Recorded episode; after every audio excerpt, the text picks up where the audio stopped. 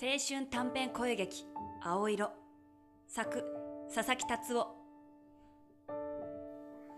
白く深く白い吐息を漏らす冬の夕暮れ私は高校の部活帰りにいつもの交差点で徹くんが通りかかるのを待っていた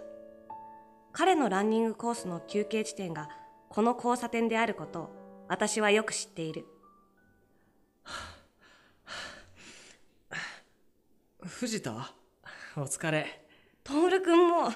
今日も走り込み感心だね藤田は今帰り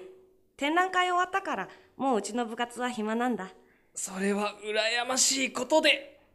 そう言って徹くんはストレッチを始めた。彼がまた走り出すまでのつかの間の時間。それが私たちの交流の時間だ。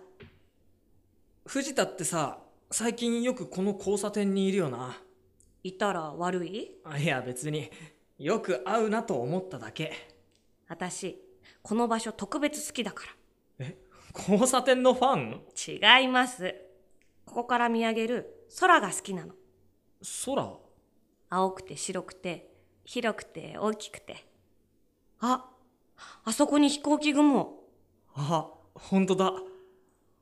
空なんて今まで気にしたことなかったなこうやって創作のインスピレーションを養っているのです。ただの暇人かと思ってたひどい彼の休憩はそろそろ終わる。私の大切な時間もそろそろ終わる。よしじゃあ俺戻るわうん、頑張って。あ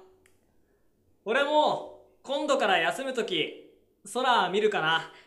飛行機雲が見えたらラッキーだよ。へえあじゃあ今日はラッキーか